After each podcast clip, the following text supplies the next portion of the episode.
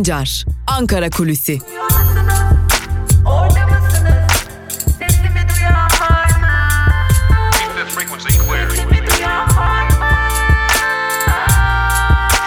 Özgürüz Radyo. Özgürüz Radyo. Özgürüz Radyo'dan ve Ankara Kulisi programımızın ilk bölümünden merhaba sevgili dinleyenler. Ben Altan Sancar. Hafta içi her gün olduğu gibi bugün de Özgürüz Radyo'da Ankara'nın gündemini, Ankara'da konuşulanları aktarmak üzere karşınızdayız. Ankara Kulisi programımız yaklaşık bir saatlik bir maraton olarak gerçekleşiyor aslında. İlk bölümde Ankara'da konuşulanları aktarıyoruz. İkinci bölümde ise gazete manşetleri ve günün öne çıkan yorumlarını aktarıyoruz. Peki bugün siyasetin daha doğrusu Ankara'nın gündeminde neler var? Dilerseniz açıklanan programlara bakalım. Programların ardından da kulislerde neler konuşuluyor? Kulağımıza gelenler neler? Onları sizlerle paylaşalım. Bugün Cumhurbaşkanı Erdoğan İsviçre'de olacak. Cumhurbaşkanı Erdoğan Birleşmiş Milletler Cenevre ofisinde 1. Küresel Mülteci Forumu'nda konuşacak. Birleşmiş Milletler Cenevre ofisinde katılımcılara hitap edecek Erdoğan, Pakistan Başbakanı İmran Han ile de ikili bir görüşme gerçekleştirilecek. Cumhurbaşkanı Erdoğan dün İsviçre'ye hareket etmişti. İsviçre'ye indiğinde ise ne Birleşmiş Milletler'den ne de İsviçre'den bir yetkili Cumhurbaşkanı Erdoğan'ı karşılamamıştı. Bu da sosyal medyada bir tartışma konusu haline gelmişti diyelim. Bugün Cumhuriyet Halk Partisi MYK'sı Genel Başkan Kemal Kılıçdaroğlu başkanlığında toplanacak. Meclis Genel Kurulu'nda ise Cumhurbaşkanlığı ve bağlı kurumların bütçeleriyle 2020 Merkezi Yönetim Bütçe Kanunu teklifinin ilk 4 maddesi görüşülmeye devam edilecek. Türkiye Cumhuriyeti Merkez Bankası ise bugün, bugün Ekim ayına ilişkin özel sektörün yurt dışından sağladığı kredi borcu ile Ekim ayına ilişkin konut fiyat endeksini kamuoyu ile paylaşacak. Dün işsizlik rakamlarını açıklayan Türkiye İstatistik Kurumu bugün de Kasım ayı konut satış istatistikleriyle tarım ürünleri üretici fiyat endeks verilerini kamuoyuyla paylaşacak. Tabi Ankara'da bugün yakından takip edilecek bir diğer konuda ulusal mütabakat hükümetiyle General Halife Hafter güçleri arasında yaşanan çatışmaların takip edilmesi olacak. Ankara'daki bir diğer önemli konu ise bugün Asgari Ücret Tespit Komisyonu'nun 3. toplantısı gerçekleştirilecek. 2020'de geçerli olacak asgari ücreti belirleme çalışmaları kapsamında komisyon bugün 3. toplantısını Türkiye İşveren Sendikaları Konfederasyonu'nun ev sahipliğinde gerçekleştirecek sevgili dinleyenler. Evet e, günün beklenen önemli gelişmeleri bunlar. Peki Ankara'da neler konuşuluyor? Aslında Ankara'da birçok konu tartışılıyor. Bir yandan Libya konuşuluyor, bir yandan Suriye konuşuluyor, bir yandan da Kanal İstanbul konuşuluyor. Kanal İstanbul konusunda tartışmalar her geçen gün artarken bugün biraz kulaklarımızı AKP kulislerine dayayalım. Bakalım buralarda neler konuşuluyor. Bunları sizlere aktaralım. Biliyorsunuz Kanal İstanbul tartışması devam ediyor. Dün de bir açıklama gelmişti AKP'li yetkililerden ve güzergah dahi belirlendi. Bu işi ne olursa yap, olsun gerçekleştireceğiz demişlerdi. Tabi bu ısrarın gerekçesi ne? Önemli olan belki de soru oydu. Bu ısrarın gerekçesini aslında hem AKP'lilere yönelttik hem de diğer muhalefet partilerine yönelttik. Şimdi AKP'liler bu konuda Kanal İstanbul yapılmak zorunda diyorlar. Tabi bunun farklı gerekçeleri var. Bir yandan Kanal İstanbul'un güzergahının çok daha önceden belirlendiğine dair önemli bir bilgi veriyorlar ve bu Kanal İstanbul'un belirlenen güzergahı üzerinde önemli arazi satışlarının gerçekleştiğini söylüyor AKP'liler. Ee, öte yandan Adalet ve Kalkınma Partisi'nin uzun zamandır muhalefetin itiraz ettiği bazı konularda geri adım atmak zorunda kaldığını ya da geri adım attığını dile getiren AKP'liler muhalefetin burada psikolojik üstünlüğü ele geçirme ihtimalinin doğabilmesi, doğabileceği nedeniyle Kanal İstanbul konusunda aslında Gezi Parkı'ndan da hatırlayacağımız gibi ne olursa olsun biz bildiğimizi okuyacağız, yapacağız, gerçekleştireceğiz şeklinde ısrarını sürdüreceklerini söylüyorlar. Muhalefete psikolojik üstünlük avantajını vermemeliyiz noktasında birleşen AKP'liler burada Kanal İstanbul'un yalnızca bir sermaye aktarımı olarak kalmayacağını aynı zamanda muhalefetin psikolojik üstünlüğünün de alt edilmesi noktasında önemli bir katkıda bulunacağını söyleyerek Kanal İstanbul birçok açıdan AKP için gerçekleştirilmek zorunda olan bir proje diyerek Kanal İstanbul'un her ne olursa olsun özellikle Cumhurbaşkanı Erdoğan tarafından gerçekleştirilmesi en azından ihalesinin gerçekleştirilmesi ve tabiri caizse ilk kazmanın vurulması noktasında önemli bir adım olduğunu belirterek Kanal İstanbul projesinin aslında ne olursa olsun gerçekleştirilmeye çalışılacağının altını çiziyorlar. Tabi diğer muhalefet partilerinin kulislerinde ise başka konular konuşuluyor. Özellikle Katar e, liderlerinin, Katar şeyhlerinin, emirlerinin buradan arazi aldıklarının ortaya çıkmaya başlamasının aslında yeni bir şey olmadığını çok daha önceki süreçlerde de Kanal İstanbul güzergahının daha önceden Katarlılara bildirildiğini ve Katarlıların burada belli noktalarda araziler aldığını öne sürüyor muhalefet partileri ve artık Katarlıların verilen sözlerin tutulması için de Adalet ve Kalkınma Partisi'ne ve dolayısıyla da AKP iktidarına bir baskı uyguladığını ve AKP iktidarının bu baskı nedeniyle de artık ne olursa olsun Kanal İstanbul'u gerçekleştirmek için hamle yapmaya devam edeceklerini düşünüyor muhalefet partileri de. Kanal İstanbul tartışması önemli bir tartışma olarak gündemimizde duracak ancak bu aynı zamanda kimi konuların üzerinin örtülmesi, kimi konuların tartışmaya açılmaması için de önemli bir kamuflaj olarak da kullanılacak. Bunların başında da tabii ki ekonomik kriz ve doğalıyla da işsizlik gelecek. Tabii işsizlik ve ekonomik kriz demişken birkaç gündür tartıştığımız Ziraat Bankası'nın neredeyse simitçi işletme noktasına gelmesi önemli bir husus. Ziraat Bankası'nın 500 milyon dolar borcu olan Simit Sarayı'nın çoğunluk hisselerini alma girişimi mecliste de tartışılmaya devam ediyor. Ancak biz bugün Simit Sarayı'nı değil başka bir konuyu sizlere aktaracağız. Geçtiğimiz günlerde aslında haber bültenlerimizde de sizlerle paylaşmıştık.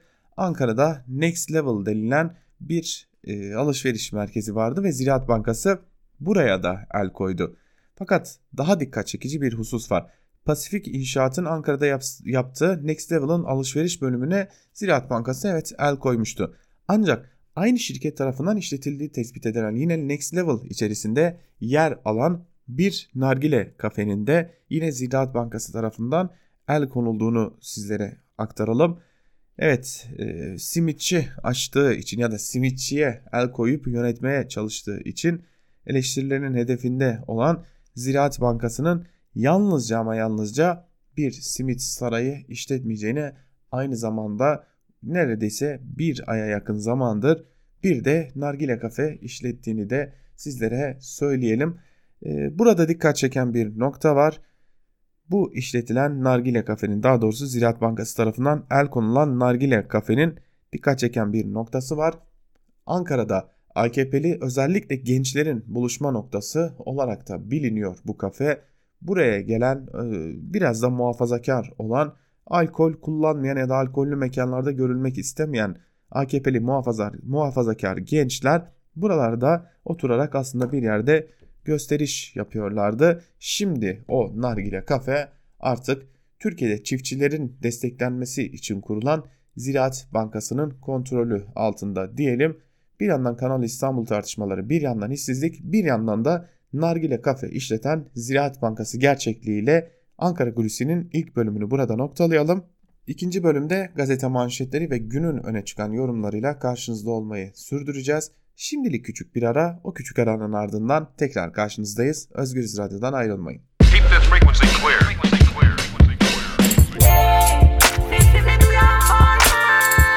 Altan Sancar, Ankara Kulüsi.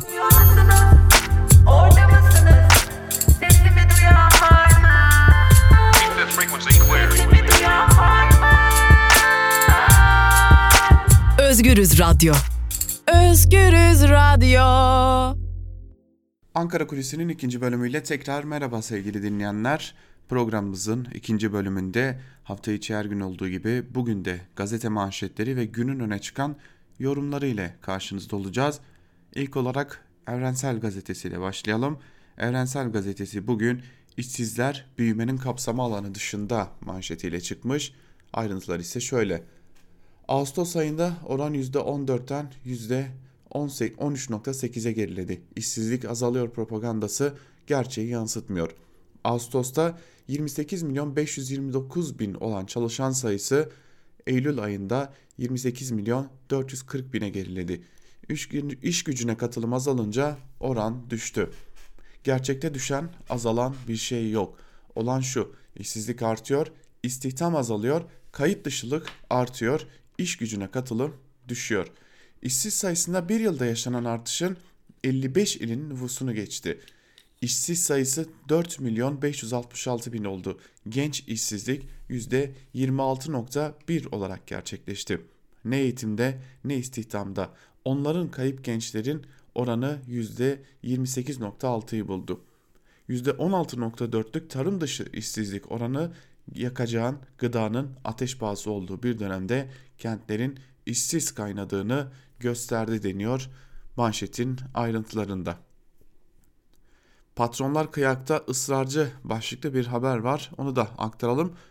Bu haberin dikkat çeken bir noktası var. Haberi aktardıktan sonra da onu sizlerle paylaşalım. Asgari ücret tespit komisyonu bugün üçüncü kez toplanacak. Türk İş 2578 lira altındaki bir rakam üzerinden müzakere etmeyeceğini açıklarken patronlar ise devlet desteklerinin artması yönünde ısrar ediyor.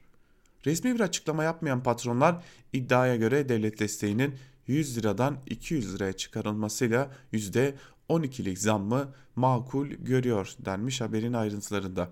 Şimdi öne çıkan nokta şu 100 liralık destek 200 lira olacak. Yani her, devlet her asgari ücretli işçi için patronlara 200 lira ödeyecek. Bunun karşılığında da işverenler de %12'lik bir zam yapacaklar. Eğer işverenler %12'lik bir asgari ücret zammı gerçekleşirse, o komisyondan öylesi bir karar çıkarsa asgari ücret bugün 2020 lira olan net asgari ücret 2262 TL'ye yükselecek. Bunun 200 liralık kısmını devlet karşılayacak. Böylelikle patronların cebinden sadece 42 liralık bir zam çıkmış olacak. Tabi komisyon toplantılarını takip ettiyseniz dikkat çeken bir diğer nokta şudur. E, komisyona katılan işveren temsilcileri aynı zamanda üstü kapalı olarak bir biçimde e, işsizlikle tehdit ediyorlar. Hem işçi hem devleti işsizlikle tehdit ediyorlar. E, şunu söylüyorlar istihdamın azaldığı işsizliğin arttığı bir dönemde biz bu zamlarda bundan daha yüksek bir zamla karşı karşıya kalırsak işsizlik daha da artabilir. Yani eğer bizim istediğimizin üzerinde bir zam gibi bir karar alırsanız ne yazık ki biz biraz daha işçi çıkaracağız şeklinde bir tehditte bulunmaktan da geri kalmıyorlar. Geçelim Yeni Yaşam'a. Yeni Yaşam gazetesi bugün buton bozuk çıktı manşetiyle çıkmış. Ayrıntılar ise şöyle. İçişleri Bakanlığı kadın cinayetlerinden devleti sorumlu tutan kadınları gözaltına aldırırken İçişleri Bakanlığı ve Aile Çalışma ve Sosyal Bakanlığı işbirliğinde kurulan panik butonu 21 ayda 15.489 defa kullanıldı. Ankara Barosu Kadın Hakları Merkezi Başkanı İdil Yalçıner Şimşek panik butonu uygulamasının önemli bir adım olduğunu ama işletilmediğini söyledi. İçişleri Bakanlığı'nın üzerine düşen sorumluluğu yerine getirmesi gerektiğine dikkat çeken Şimşek, İçişleri Bakanlığı bu başvurular sonucu kadınlara ne gibi koruma tedbirleri sağladı onu açıklaması gerekiyor. Bu başvurularda kadınların şiddeti önleme merkezlerine yönlendirildiğini duyuyoruz. Karakolda kocamla barış da denildiğini duyuyoruz. Ya da uzlaştırma bürolarına yönlendirilebiliyorlar denmiş haberin ayrıntılarında. Kadın ölmek istiyor olsa butona basmaz ve ölümü beklerdi. Yani demek ki e, butona basmak sadece ölümü ertelemeye yarıyormuş. Kadın cinayetlerinin önüne pek de geçemiyormuş. Gri listeye alınabilir başlıklı bir diğer haberi sizlerle paylaşalım. G7 ülkelerinin kara para aklamanın önlenmesi amacıyla kurduğu mali eylem, eylem görev gücü Türkiye'nin kara para aklamayı önlemek ve terörist organizasyonların finanse edilmesini engellemek konusunda yetersiz kaldığını belirtti. Görev gücü iktidarın bu konuda düzeltmeler gitmemesi halinde Türkiye'nin uluslararası gri listeye ekleneceği uyarısında da bulundu deniyor bu haberin de ayrıntılarında. Evet e, dün de bu haberi sizlere paylaşmıştık. E, nereye doğru gidiyoruz sorusunun ciddi manada Türkiye'de tam bir cevabı yok sanırım. Geçelim Cumhuriyet Gazetesi'ne. Becerikli Fatih rayları da kaptı manşetiyle çıkmış. Cumhuriyet Gazetesi'nin manşetinin ayrıntıları ise şöyle. AKP milletvekili Asuman Erdoğan'ın eşi Fatih Erdoğan, Ankara'daki Next Level gökdeleninin borçlarını Ziraat Bankası'na devretti. İnşaattan hayvancılığa, ağaçtan ticarete pek çok alanda iş yapan Erdoğan, Melih Gökçek döneminde yoksullar üzerinden 300 milyon lirayı aşan ihaleler aldı. Erdoğan son olarak sahneye Bakü, Tiflis, Kars demiryolunda çıktı. Şirketlerini Mart 2019'da Pasifik Euroasya lojistik dış ticarete dönüştüren Erdoğan hatta anlaş, anlaşılmış tarifeleri aşan ücretlerle iş yapmaya başladı. Kazakistan resmi taşıma şirketi rahatsızlığını dile getirdi. CHP'li Tanal, Türkiye Cumhuriyeti Devlet Demiryolları'nın Pasifik Euroasya ile çalışmayan şirketlere vagon kiralamadığını iddialarını da meclise taşıdı. Çok becerikli bir iş adamı aslında. Girdiği birçok işi batırmakta becerikli. Hatta kendisinin sabah saatlerinde de aktardığımız gibi nargile kafesi bile battı. Şu an Ziraat Bankası onu kurtarmak için işletmeye çalışıyor. İsrail'e teklif gitti başlıklı bir diğer haberi paylaşalım sizlerle. Doğu Akdeniz'deki hakimiyet mücadelesi sürerken Ankara East Med boru hattı projesini devre dışı bırakmak için hamle yaptı. Anadolu Ajansı'nın İsrail resmi radyosuna dayandırdığı haberine göre Ankara Tel Aviv'e mesaj gönderdi. Arka kapı diplomasisini sürdüren Türkiye, kendi toprakları üzerinden Avrupa'ya doğal gaz transferi için müzakerelere hazır olduğunu bildirdi. Mesajı üst düzey bir Enerji Bakanlığı yetkilisinin de ilettiği öne sürüldü. Şimdi gelelim AKP'ye oy vermezseniz ne olur sorusunun cevabına. Başkanın intikamı boş oda sürgünü başlıklı bir haber var. Onu da sizlerle paylaşalım. Adana'ya bağlı Tufanbeyli ilçesinin AKP'li belediye başkanı Ergü, seçimde kendisini desteklemeyen 7 çalışanı görevden alarak boş bir odaya sürdü. İş yapmadan oturan çalışanlar belediyenin çay, çaycısı tarafından denetleniyor. Çaycının çay bile vermediğini söyleyen emekçiler bize vebalı gibi davranıyorlar dedi. Bir belediye yetkilisi ise başkan benim için bayrak sallamayan belediyeye giremeyecek demişti. Dediğini yaptı ifadesini kullandı. Türkiye'de gerçekten müthiş bir kamu hizmeti izliyoruz. E, kamu hizmeti nasıl veriliyor, kamu nasıl yönetiliyor bunu da izliyoruz. Geçelim Bir Gün Gazetesi'ne. Bir Gün Gazetesi ayrı geminin insanları manşetiyle çıkmış bugün. O manşetin ayrıntıları ise şöyle. İşsizlik, yoksulluk, geçim sıkıntısı yurttaşın can alıcı sorunu olmaya devam ediyor. İş umudunu yitirenlere yenileri ekleniyor. İktidar cephesinde ise israf, savurganlık katlanarak artıyor. Haberin ayrıntılarını iki ayrı bölüme ayırmış. Bir gün gazetesi ilk bölümünde yurttaşın dünyası sözleri yer alıyor. Ayrıntılarını ise şöyle. TÜİK Eylül'de geçen yıla göre işsiz sayısının 817 bin artarak 4,5 milyonu aştığını açıkladı. İş bulma umudu kalmadığı için iş aramayanlara ayda 17 bin günde 566 kişi eklendi. İstanbul Büyükşehir Belediyesi mimar, mühendis, avukat ve hemşire kadrosu için ilan verdi. 420 kişilik işe 15 bin kişi başvurdu. Asgari ücrette 3. toplantı ise bugün. İşçi yaşamak için en az 2578 lira bekliyor. Peki iktidarın dünyası? Cumhurbaşkanlığı ödeneği 2.8 milyar liradan 4 milyara çıktı. 11 ayda 3.2 milyar lira harcandı. Merkezi yönetim bütçesinde Ocak-Kasım döneminde 92.9 milyar lira açık kaydedildi. Ziraat Bankası'nın görev zararı 3 milyara dayandı. 14 yılda bankanın zararı 23 kat arttı. Aile Bakanlığı'nın Müslüman Kadınlar Liderlik Programı'na 1 milyon 163 bin lira aktarıldı deniyor haberin ayrıntılarında. Hedef hükümeti kurtarmak başlıklı bir diğer haberi paylaşalım sizlerle. Libya ile imzalanan askeri mütabakat metni için CHP şerh koydu. Anlaşma Libya hükümetini kurtarmak için hazırlandı. Türkiye Büyük Millet Meclisi Dışişleri Komisyonu'nda kabul edilen Türkiye ile Libya arasındaki güvenlik ve askeri işbirliğine yönelik mutabakata Cumhuriyet Halk Partisi muhalefet şerhi hazırladı. Dışişleri Komisyonu'nun CHP'li üyeleri şerhte bu müsabakat muhtıra, bu mütabakat muhtırasının esas sebebi AKP iktidarının ulusal mütabakat hükümetini devrilmekten kurtarma çabasıdır. Şerhte şu noktalara dikkat çekildi. Teklif, Türkiye'nin ulusal güvenliği ve savaşa mecbur kalmasına dayanarak değil, Libya'da çatışan taraflardan birisi olan ulusal mütabakat hükümetinin talebi üzerine gündeme getirilmiştir. Libya'ya askeri malzemeler hibe edilecek ve bu durumda çatışmaların derinleşmesinde rol oynayacaklar denmiş haberin ayrıntılarında. Daha kötüsü savaşın tarafı olacak Türkiye. Sadece çatışmaların derinleşmesinde bir rol oynamayacak. Aynı zamanda Türkiye bu savaşında bir tarafı haline gelecek. Geçelim Sözcü gazetesine. Sözcü gazetesi işsizlik Oscar'ı manşetiyle çıkmış. Ayrıntılar ise şöyle. Son bir yılda 817 bin kişi daha işsiz kaldı. CHP'li Aysu Bankoğlu işsizliğe dikkat çekmek için mecliste bakanlara sembolik bir Oscar ödülü verdi. Mecliste Gençlik ve Spor Bakanlığı'nın bütçesi görüşülürken CHP'li vekil Aysu Bankoğlu genç işsiz oranı yaklaşık 3 milyon kişiyle %30'a dayandı.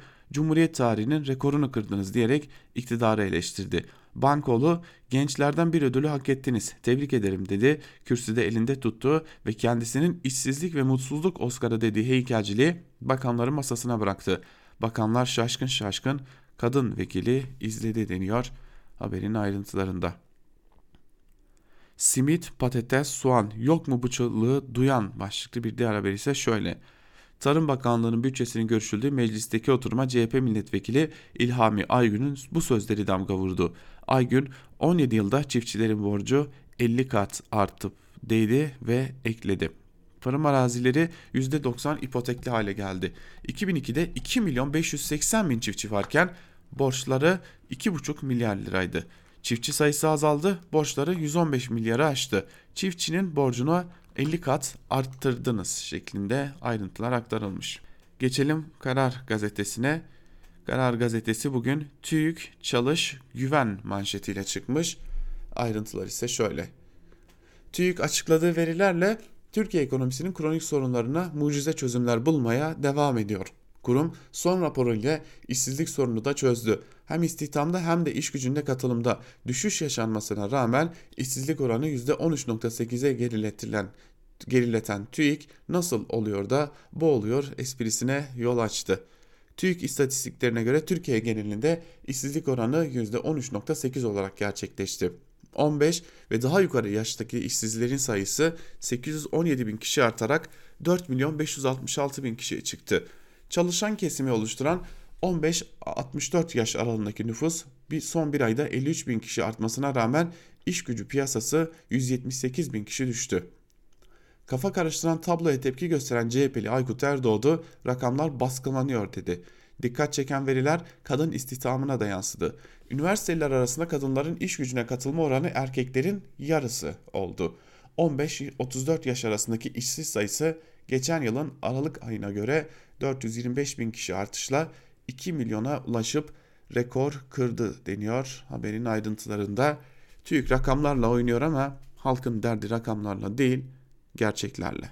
Devam edelim sevgili dinleyenler. Kamyondan Aramco çıktı başlıklı bir haberi de aktaralım sizlere yine Karar Gazetesi'nden. Washington Suriye'deki petrol bölgelerine yığını arttırdı. Rotası değeri zor olan 100 araçlı konvoydan ise Aramco sürprizi çıktı. Lojistik kamyonların Suudi petrol devinin uzmanlarını da taşıdığı belirtildi. Trump'ın çekiliyoruz açıklamasından haftalar sonra ABD kuyuları güvence altına alma operasyonlarını hızlandırdı. YPG silah götürdüğü öne sürülen 100 tırdan oluşan konvoyda Suudi petrol şirketi Aramco'nun uzmanlarının bulunduğu ortaya çıktı. Deirizor'daki petrol sahalarında Aramco uzmanlarının rafineri çalışmaları başlattığı belirtildi. Washington ile Riyad'ın dikkat çeken ortaklık hamlesi gün yüzüne çıktı deniyor haberin ayrıntılarında. Biraz da yandaş gazetelere göz atalım. İlk olarak Milliyet ile başlayalım. Akdeniz hakimi manşetiyle çıkmış Milliyet gazetesi. Ayrıntılar şöyle. Yunanistan'ın olumsuz propagandası Türkiye'nin Akdeniz'deki işbirliği faaliyetlerini etkilemedi. Libya ile imzalanan mütabakatın ardından Yunanistan'ın uluslararası kamuoyunda yalnız bırakmak istediği Türkiye, bölgede ABD uçak gemisi USA Harry S. Truman ile birlikte tatbikat, Kanada, İtalyan, Yunan ve İspanyol gemileriyle geçişler yaptı. 6 Aralık'ta NATO'nun Kanadalı komutanı Tu Amiral Kurtz, Akdeniz Kalkan Harekatı'nın sancak gemisi Barbaros fırkateynine ziyaret etti deniyor haberin ayrıntılarında. Adeta 1999-2000 başlarını yaşar gibiyiz. Böyle yeniden Yunanistan düşmanlığının pompalandığı, elbette ki Akdeniz'de bütün ülkelerin çıkarları korunmalıdır ancak belki de Akdeniz için önce doğa düşünülmelidir. Zira bu hidrokarbon faaliyetleri çok ciddi oranda bir de doğaya zarar verecek. E, kaldı ki küresel iklim değişikliğiyle karşı karşıya olduğumuz bir yer noktada. Ancak e, dikkat çeken husus şu e, karşılıklı ülkeler arası gerilim artmaya devam ederken e, yıllar önce Türkiye ile Yunanistan arasındaki o yakınlaşma, o suni saçma düşmanlığın sona erdiği günlerde öyle görünüyor ki geride kaldı. Geçelim Hürriyet gazetesine. Karanlık Nuri manşetiyle çıkmış Hürriyet gazetesi. Ayrıntılarda ise şu cümlelere yer veriliyor. Adı Nuri Gökhan Bozkır, lakabı komutan. 2000'li yılların esrarengiz olaylarından Necip, Necip Hablemitoğlu suikastinin kilit ismi olarak Ukrayna'da yakalandı. Sauna çetesinde de vardı, IŞİD'e bomba kaçıran çetede de. Polis özel kuvvetlerle görev yapmış eski yüzbaşı Bozkır'ı farklı suçlardan arıyordu. Ancak 17 yıl önce doçent doktor Hablemitoğlu suikastini araştıran ekip dönemin telefon kayıtlarını incelerken müthiş bir bulguya ulaştı. Cinayet günü Hablemitoğlu'nun evinin yakınlarındaki baz istasyonlarında Bozkır'ın cep telefonu takılmıştı. Hemen kırmızı bülten çıkarıldı ve Temmuz'da Bozkır bir Türk restoranı işlettiği Ukrayna'nın başkenti Kiev'de yakalandı. Türkiye'de çok özel operasyonlara katıldığını, iade edilirse öldürüleceğini söyledi ve sığınma hakkı istedi. 3 ay cezaevinde kaldıktan sonra ev hapsine çıkarıldı. Ankara ise iadesi için büyük çaba harcıyor denmiş haberin ayrıntılarında. Evet, Necip Hablemitoğlu cinayeti Türkiye'deki e, önemli elbette ki bir siyasi cinayetlerden biri. Bu olayın bir noktası e, elbette biliyoruz ki Necip Hablemitoğlu çok önemli konular üzerine ciddi araştırmalar yürütüyordu ve bir anda katledildi. Geçelim Sabah gazetesine. Sabah gazetesi Zekeriya Öz'ü dövecektim kaçtı manşetiyle çıkmış. Ayrıntılar ise şöyle. Dönemin İstanbul Emniyet Müdürü Selami Altınok FETÖ'cü hainlere karşı 17 Aralık sürecinde emniyete verilen müthiş mücadeleyi anlattı. O dönem Aksaray valisiydim. 17 Aralık gecesinde sabah karşı başbakanlıktan arandım. 18 Aralık'ta Ankara'daydım. İstanbul Emniyet Müdürlüğü'ne atanmıştım. Başkan Erdoğan vücudunu taşın altına koymalısın dedi. Başımı koyarım dedim. Emniyette tam bir curcuna vardı. Tayinimi duyunca FETÖ'cü polisler bilgisayar kasalarını ve çuvallara evrakları kaçırmışlardı. 20 Aralık'ta Zekeriya Öz'ün polislere baskı için emniyete geldiğini öğrendim. Adamı dövecek, pat pataklayacaktım. FETÖ'cüler haber vermiş arabasıyla kaçtı. 25 Aralık'ta Kısıklı'daki Erdoğan'ın konutunda özel harekatı yolladım. İzinsiz gireni vurun dedim. FETÖ başarsaydı Türkiye ekonomisi çökerdi. Tabi bugün 17-25 Aralık'ın yıl dönümü.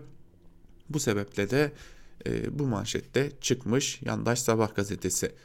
CHP'li belediye başkanı FETÖ'den tutuklandı başlıklı bir diğer haberi de aktaralım sizlere. Urla Belediye Başkanı İbrahim Burak Oğuz FETÖ üyeliğinden cezaevine girdi. FETÖ'nün mahrem imamlarıyla telefon görüşmesi yaptığı saptanan CHP'li Oğuz hakkında savcılık soruşturması başlatıldı. Terör örgütüne sohbet hocalığı yapmakla da suçlanan Urla Belediye Başkanı çıkarıldığı mahkeme tarafından tutuklandı. Geçelim Star gazetesine. Dünya kovuyor, biz koruyoruz manşetiyle çıkmış Star gazetesi. Ayrıntılar ise şöyle. Uluslararası toplum iki yüzlü mülteci politikası ile topraklarından edilen milyonlarca insanı ölüme terk ederken Türkiye misafir misafir kabul ettiği sığınmacılara kol kanat gererek insanlık dersi veriyor denmiş. Tam da Cumhurbaşkanı Erdoğan'ın Cenevre'de olduğu günde bu manşeti kullanmış. Ama gelin şöyle bir iki dakikanızı alalım gerçeği söyleyelim. Bir e, sığınmacılar için Türkiye tam neredeyse 8-9 yıldır misafir kavramını kullanıyor. Bakın e, uluslararası literatürde misafir diye bir şey yoktur. Misafir çok başka bir tabirdir. Bu uluslararası literatürde ya da e, insan haklarında mültecilerle ilgili konularda bu tarz bir tabire yer yoktur. Türkiye ne sığınma hakkı, ne mültecilik, ne iltica hakkı vermiyor. Zaten Türkiye e, ülkenin doğusundan gelenlere e, bir sığınma hakkı vermiyor. Sadece ülkenin batısından gelenlere yani Avrupa'dan gelenlere bir sığınma hakkı tanıyor. Olayın bir yanı, yanı bu. E, ve dünya e, kabul ediyor mu etmiyor mu kovuyor mu kovmuyor mu? Elbette ki bu e, ayrı bir gerçeklik. Ancak bu gerçekliğin başka bir noktası var. Evet Türkiye belki kovmuyor misafir adıyla e, burada tutuyor. E, ne şartlarda tutuyor o da ayrı bir konu. Çadırlarda yaşayanlar var. E, her gün hedef gösterilenler var her gün e, küçük düşük ücretlere kayıt dışı çalıştırılan insanlar var gibi gibi gibi birçok e, ciddi problemleri var bu ülkede mültecilerin ancak bir de mültecilerin bir koz olarak kullanılması var. Yani Avrupa'ya parayı gönderin kapıyı açarım mültecileri salarım üzerinize. işte Barış Pınarı Harekatı yaparken e, biz oraya gittik ama bizim amacımız mülteciler için güvenli bölge oluşturmak gibi işte bize para verin burada bunu yapalım. İşte para verin e, petrolü beraber satalım o petrolden gelen gelirle de mültecilere güvenli bölge oluşturalım gibi birçok noktada mülteciler kullanılıyor. Evet Türkiye'de mülteciler mültecileri kovmuyor Türkiye. E, ne şartlarda yaşıyorlar az önce de söyledik. Ama bunun dışında mültecileri kovmamasının belki de tek bir nedeni varsa şu an itibariyle silah olarak kullanmakta çok maharetli olduğundandır. Böyle manşetlere mültecileri koruyoruz, kovmuyoruz. Onlar dünyanın genelinde zulüm görüyorlar. Bizde zulüm yok. Çok iyi şartlardalar. Yalanlarıyla da insanlık tarihinin en büyük trajedilerinden biri olan Suriyeli mülteci krizine bu denli e, böyle üstten bu denli yalanlarla örülü şekilde yaklaşmamak gerekiyor. Ancak işte yandaş gazete olunca da iş değişiyor. Lafı bile korkuttu manşetiyle çıkan Yeni Şafak'la devam edelim. Yeni Şafak'ın manşetinin ayrıntıları şöyle. Cumhurbaşkanı Erdoğan incirlik ve küreci kartlarını ilk kez masaya getirip gerekirse kapatırız resti çekmesi ABD'yi endişelendirdi. Bir Pentagon yetkilisi Türkiye ile ilişkileri korumak için çabalıyoruz diyerek ılımlı mesaj verdi. ABC kanalında üstlerin Pentagon için önemli olduğuna ve kararın Avrupa'yı da etkileyeceğine dikkat çekti. Şimdi Yeni Şafak ABD için alternatifsiz olduğunu filan söylemiş incirliğin küreciğin. Ee, şimdi bugün e, bu konuya ilişkin bazı yazılar var. Bunları paylaşacağız sizlerle. Neredeyse deniz gezmişi dahi olayın içine dahil edebiliyorlar. E tabi bu manşetler böyle olunca da biliyoruz ki e, bu aslında bir tehdit argümanı. Yani dostlar alışverişte görsün. Tam da öylesi bir şey. Yani bu üstlerin kapatılması gibi bir e, durum söz konusu olamayacak ancak en azından el yükseltelim en azından dostlar alışverişte görsün seçmen direnirken görsün sözünden öte giden bir durum yok. E, bunun propagandasını da çok iyi bir şekilde yapmak haliyle yandaş gazetelere kalıyor. Yeni Akit'e göz atalım. Yeni Akit HDP meclisin kara yılanı manşetiyle çıkmış. Manşetin ayrıntıları ise şöyle. Türkiye Büyük Millet Meclisi'nde yer aldığı için devletten 92 milyon lira TL'yi kasaya indiren PKK'nin siyasi kolu HDP, ABD'nin yaptırımlarına, Avrupa Birliği'nin tehditlerine, İsrail'in yayılmacı politikalarına, sözde Ermeni soykırımı tasarılarına ve Barış Pınar Harekatı'na yönelik olarak bütün partilerin milli duruş sergilediği hiçbir bildiriye destek vermedi deniyor e, yine bir e, yandaş gazeteci tarafından hazırlanan bir haber bu. Bu başlık zaten başlı başına aslında Türkiye'de suç. Şu an hala Türkiye'de siyasi faaliyetlerine devam eden bir siyasi parti kara yılan şeklinde niteleyip bir de PKK'nın siyasi kolu şeklinde nitelerseniz bu aslında suçtur. Ama gelin doğrusunu konuşalım. Bu ülkede her geçen dakika HDP'nin kapatılması için taşlar örülmeye devam ediliyor ve geleceğimiz noktada HDP'nin kapatılması için bir hazırlığın olduğunu da zaten geçtiğimiz günlerde de Ankara kulisinde sizlere aktarmıştır diyelim ve gazete manşetlerini burada noktalayalım. Günün öne çıkan yorumlarına hep birlikte bir göz atalım. İlk olarak da Hürriyet gazetesiyle başlayalım. Hürriyet gazetesinden Abdülkadir Selvi'nin yazısını sizlere aktaralım. Abdülkadir Selvi'nin yazısının başlığı erken seçim var mı şeklinde. Yazının ayrıntılarında ise şu cümlelere yer veriyor Abdülkadir Selvi. Cumhurbaşkanı Erdoğan erken seçimle ilgili bir soru üzerine önemli açıklamalar yaptı. Bizim seçimimiz 2023 Haziran'ıdır. Bizim bundan sapmamız söz konusu değildir dedi. Peki erken seçim işi nereden çıktı? Hadi bir soru daha. İyi Parti Genel Başkanı Meral Akşener, Ahmet Davutoğlu ve Ali Babacan partileri için gerekirse 20 milletvekilini vereceğini neden söyleme gereği duydu? Ankara kulislerinde bir süredir Babacan ve Davutoğlu partileri seçime girmeye hak kazanmadan Erdoğan baskın seçime gidecek diye bir söylenti dolaşıyordu. Ne Cumhurbaşkanı Erdoğan'ın böyle bir planı ne de, ne de AKP'nin bu yönde bir hazırlığı vardı. Ama erken seçim konusu konuşuluyordu. Daha önce erken seçim ihtimalini hem CHP Genel Başkanı Kılıçdaroğlu hem de İyi Parti Genel Başkanı Akşener'e sormuştum. Siyasi kulisleri izliyorum ama bu yönde bir hazırlık olduğunu hissetmemiştim. Zaten Erdoğan da erken seçim işine noktayı koydu. Tabii şimdilik çünkü burası Türkiye. Cumhurbaşkanı Erdoğan'ın açıklamasına en çok sevinenlerin Davutoğlu ve Babacan olduğu kesin ama bütçe görüşmeleri nedeniyle dün meclisteydim. Erdoğan'ın erken seçim yok açıklaması hem iktidar hem de muhalefet milletvekillerinin yüreğine su serpmiş görünüyordu. Rahatlamışlardı diyor Abdülkadir Selvi yazısının bir bölümünde. E, elbette pek de Ankara kulislerini koklayamamış gibi de görünüyor diyelim. Devam edelim şu erken seçim gündemine dair. Kasım'da seçim olur diye teşkilatlanma sürecini Nisan'da tamamlayacak başlıklı haberin yazının ayrıntılarını da aktaralım. Yazar Muharrem Sarıkaya. Cumhurbaşkanı Erdoğan önceki gün bir kez daha yineledi. Seçim 2023'te dedi. Hatta bununla kalmadı Cumhur İttifakı ortağı MHP lideri Devlet Bahçeli'nin de benzer şekilde seçimin 2023'te zamanında olacağını söylediğini anımsattı. Tam tersine muhalefette de yüksek oranlı bir seçim beklentisi var. Bu sadece mevcutlarda değil, yeni kurulan ve kurulacak olanlarda da böyle. Nitekim AKP'nin içinden çıkan Davutoğlu'nun Gelecek Partisi'nde de bu beklenti oluşmuş.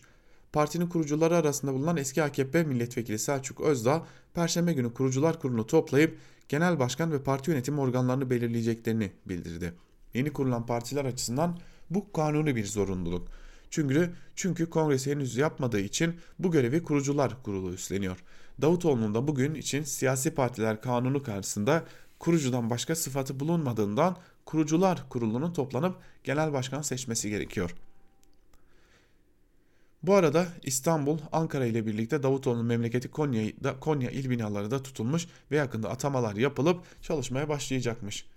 Bununla birlikte İzmir, Manisa, Elazığ, Erzurum, Kayseri ve Samsun il binalarının da tutulmak üzere olduğunu belirtti. Teşkilatlanma sürecini bir an önce tamamlama gayretlerinin gerisindeki nedeni de şu cümleyle izah etti.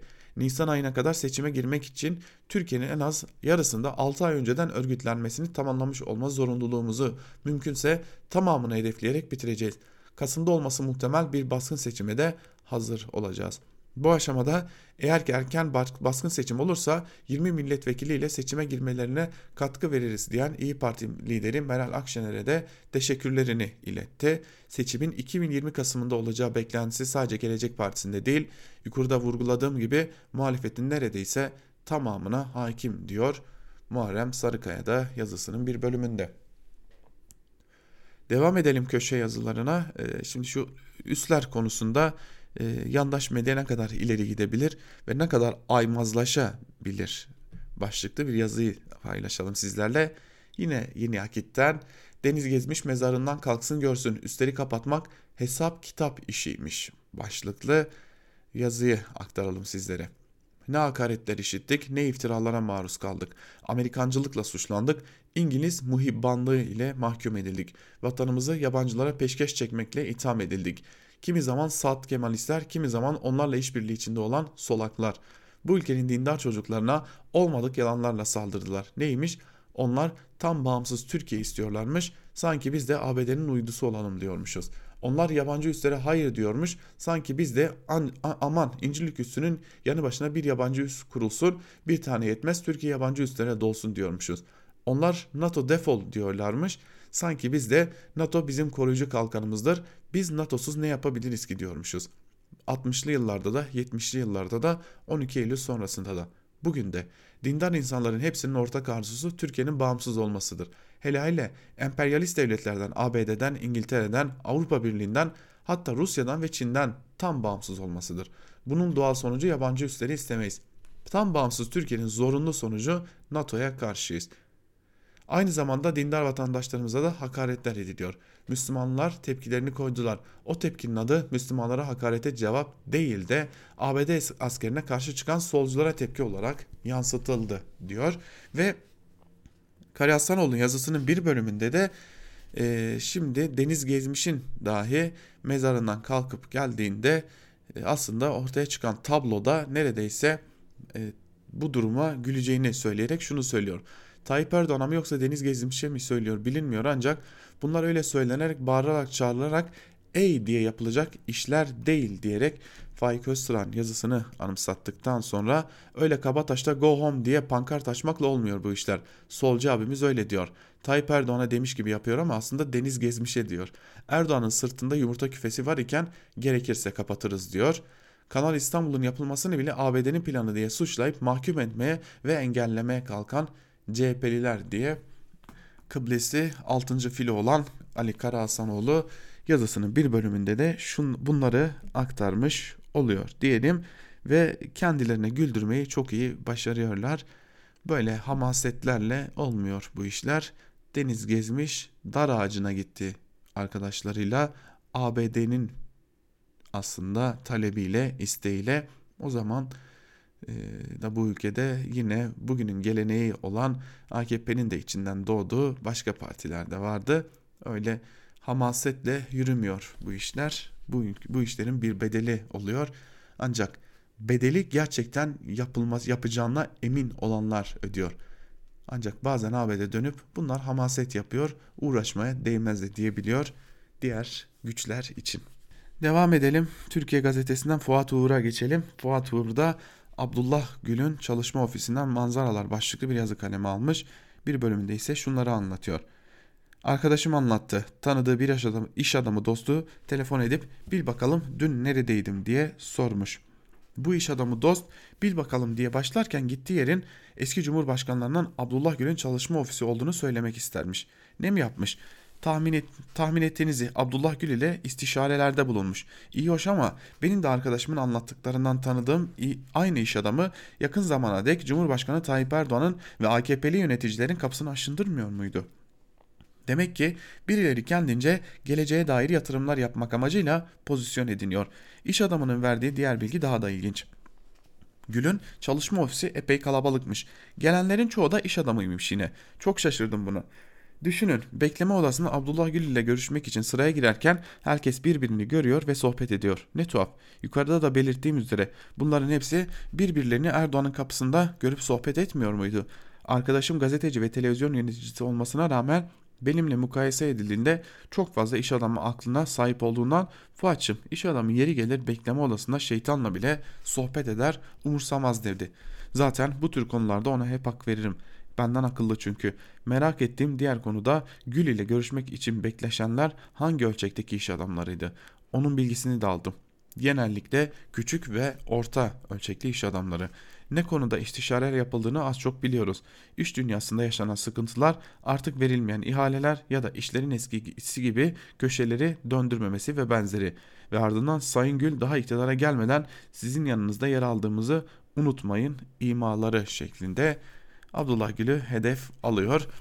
AKP'ye küsen iş adamlarının Abdullah Gül'ün yanına gitmesinden de duyduğu sanırım üzüntüyü dile getiriyor Fuat Uğur'da yazısının bir bölümünde. Devam edelim şu Kanal İstanbul konusu ve dar gelirliye 100 bin konut projesini bir arada değerlendiren bir e, yazar var. Bu yazarın yazısını sizlerle paylaşalım. Evrensel Gazetesi'nden Mustafa Yalçıner. Kanal İstanbul ve dar gelirliye 100 bin konut başlıklı yazısının bir bölümünde şunları aktarıyor. Cumhurbaşkanı önceden inşaatçılık üzerinden Türkiye'yi büyütmeye soyunmuştu, iddialıydı. Öyle bir büyüyoruz ki diyor inşaatçılığa yükleniyordu. Hele bir de başkanlık sistemi olunca Türkiye uçacak iddiasındaydı. Olmadı. İddialar iddia olarak kaldı. Ve tersine Türkiye küçüldü. Hane halkı geliri küçüldü. Kişi başına gelir küçüldü. Sanayi ve Türkiye ekonomisi küçüldü. Hele işçiler ve dar gelirliler. Gerçek ücretleri düştü, gelirleri ve fileleri iyice küçüldü. Ocak ayında bir asgari ücrette 505 paket süt alınabiliyorken Aralıkta bu, bu sayı 138 azalarak Aralıkta bu sayı 138 azalarak 367 paket süt alınabilir oldu. Ekonomi dengelendi diyen damat Berat'ın dengeleri müthişti. Kepçe ile kaşık zamları en başta onun eseriydi köprülere, havaalanları ve şehir hastanelerine geçiş, yolcu ve hasta olarak müşteri garantisi verilirken kaynakta parada vardı ama EYT'liye zinhar yoktu. En az Kanal İstanbul kadar çılgın bir başka projede yılda 100 bin konut, %10 peşinat ve 894 lira taksitle ev adıyla ortaya atıldı. Başvurular başladı. 15 Ocak'ta tamamlanacakmış. Sosyal konut projesiymiş. Pazarlamacılığı da dar gelirli kira öder gibi eve kavuşacak şeklinde yapılıyor. Kağıt kalem alıp hesap yapmaya gerek var mı? Asgari ücretli dar gelirli mi dar gelirli? Haydi bakalım. Gelsin de bu konutlar için başvursun. Başta asgari ücretli olmak üzere dar gelirliyle dalga geçiyorlar. Bu ülkede asgari ücret 2020 lira. ve sözde işçinin temsilcisi Türk İş yeni yılda ancak 2578 lira olmasını isteyebildi. Bu rakamın verilmeyeceğini de göreceğiz. Ama haydi verildi. Bu rakamla ailesini geçindirip konut ödemesi için ayda 894 lira arttıracak baba yiğit beri gelsin. AKP Grup Başkan Vekili Bay Muhammed günde 3 öğün çay simit tüketip asgari ücretlerin geçinebileceğini ve parada artırabileceğini ileri sürmüştü. O hesapsa birer liradan hesapladı çay ve simit de zamlandı ve üstüne ulaşım, giyim, ısınma, ara sıra su içme ve tabii ki kira içinde para gerekiyor. İşçiyle, dar gelirliyle kesinlikle dalga geçiliyor. 3-5 sene önce bu tür projeler için işçinin tazminatını, emekliliğini ve benzerini kapmak için tezgahlanırdı. Yoksulun elinde avucundaki peşinat olarak yatırıp kısa bir sürede aylık ödeme yapıp gerisini getiremez ve kavuşacağı evi uğruna harcadığından daha azına elden çıkarırdı. Şimdi çılgın proje bu kadar bile iş görmez. İnşaata yüklenerek ekonomiyi az çok canlandırma niyetine dar gelirli alet edilmek isteniyor demiş Mustafa Yalçıner de yazısının bir bölümünde e, haliyle e, aslında çok da haksız görünmüyor. Zira e, ilk bu konut projesi ortaya çıktığında malum hepimizin aklında şu soru vardı. Asgari ücreti nasıl ödeyecek o parayı sorusu hepimizin aklındaydı haliyle. Devam edelim ve Batuhan Çolak'la devam edelim. Batuhan Çolak yazısının başlığını Erdoğan'ı ve parti zor günler bekliyor şeklinde belirlemiş. Yeni Çağ gazetesinden bir bölümü ise şöyle. AKP uzunca bir süredir teşkilat içi tartışmalarla boğuşuyor. Kamuoyuna çok yansımasa da yerel seçimler öncesinde parti genel başkanı Erdoğan'a yönelik eleştiriler yüksek perdeden dile getiriliyordu. AKP'de Erdoğan'a yapılan tenkitler parti içinde şu başlıklarla öne çıkıyor. Yakın çalışma ekibini yanlış kişilerden oluşturuyor, yıllarını partiye vermiş isimleri bir anda dışlayabiliyor. Yanlış kişilerin yanlış yorumlarını esas alarak fevri kararlar veriyor. Partide il veya ilçe başkanı görevine gelen isimlerin çok hızlı bir şekilde zenginleşmesine aldırış edilmiyor. Parti ile alakası olmayan ama teşkilat üzerinden rant sağlayan kişilere değer veriliyor. Teşkilatların hayatı yazıcıya emanet edilmiş, düzgün yönetilmiyor. Belediye ihalelerinde bile sen çok ihale aldın ben almadım kavgası çıkıyor. Vatandaşa ulaşmakta zorluk çekiyoruz. Lider söyleminde günden güne değişen konuşmaları tabana ve halka anlatmakta zorlanıyoruz. Ekonomik göstergelere ilişkin doyurucu açıklama yapamıyoruz. Büyük şehirlerde Erdoğan'ın yüksek motivasyonu olmasına rağmen seçtiği aday ve ekiplerin aynı heyecanı olmadığını görüyoruz. Partide son söz Erdoğan'da ama kendisine ulaşan sınırlı sayıda kişi var. Bu da istişare mekanizmasını ortadan kaldırıyor. Başkanlık sistemi sonrasında oluşan kabine teşkilatlarımıza mesafeli duruyor, davamızı tam anlayamıyor şeklinde uzunca şikayetleri sıralamış Batuhan Çolak ve bu kargaşa ortamında parti içindeki şikayetlere merak etmeyin kongreye kadar hepsi çözülecek. Yepyeni bir tabloyu da yeniden çalışacağız mesajları veriliyor. Hatta bu yönde adımlar da atılıyor. İl başkanları istifa ettiriliyor. Yeni il ve ilçe başkanları için görüşmeler yapılıyor. Teşkilatlarda kongre çalışmaları yapılırken buralarda da parası olan kişiler ön plana çıkıyor. Özetle AKP içinde Erdoğan'a yönelik eleştirilerin temelini teşkilatlanma sorunları oluşturuyor. Erdoğan'ın bugüne kadarki en büyük siyasi meziyeti teşkilatlara olan hakimiyetiydi. Gelinen durum itibariyle karizmatik lider atfı toplumda ve teşkilatlar genelinde yeterli olmuyor demiş Batuhan Çolak da yazısının bir bölümünde. Bir de Emre Kongar'la devam edelim. Son olarak Emre Kongar'ın Cumhuriyet Gazetesi'nden kaleme aldığı yazısını da sizlerle paylaşalım. Emre Kongar ise yine AKP'ye değiniyor ve AKP'nin AKP'nin giderek gerek merkeze gerekse yerel yönetimlerde eridiğini söylüyor ve şunları aktarıyor. Sevgili okurlarım, AKP iktidarı gerek merkezde gerekse yerel yönetimlerde eski, köhnemiş ayak oyunlarıyla milleti dininden, imanından soğutan, din, mezhep, bayrak, Kur'an, ezan propagandalarıyla siyasal, ekonomik ve hukuksal baskıyı da gittikçe artırarak iktidarını korumaya çalışıyor. Oysa büyük değişim başladı bile. Tele1'in yükselişi 13 Aralık Cuma gecesi bütün haber kanalları içinde birinci bütün televizyonlar arasında ise üçüncü olması dahi bunun göstergesi değil mi? Eski yine eski yönetim pek çok yeşil projeyi görmezden geldi. Betonlaşma ile kenti yağmalamak daha kolay olduğu için İstanbul'da güzelim kentin doğal kaynaklarının önemli bir bölümünü İstanbulluların kullanımına açmamış. Şimdi İmamoğlu onları halkın yararına açıyor. Halk sadece eski İstanbul yönetiminden değil, ülke yönetiminden de bıkmış. Tepkisini 2019'da İstanbul, Ankara ve bazı öteki il ve ilçelerin seçimlerinde gösterdi. İmamoğlu bu tepkiyi olumlu yönlere kanalize edebilecek deneyimli bir politikacı, güvenilir bir belediyeci, gerçek bir insan olarak gönülleri fethetti diyerek aslında biraz da yerel seçimlere ve İmamoğlu'na atıfta bulunmuş Emre Kongar diyelim ve bu yazıyla birlikte bizler de Ankara Kulisi'nin ikinci bölümünü de burada noktalayalım. İlerleyen saatlerde haber bültenlerini aktarmak üzere karşınızda olmayı sürdüreceğiz. Özgürüz Radyo'dan ayrılmayın. Bizden şimdilik bu kadar. Hoşçakalın.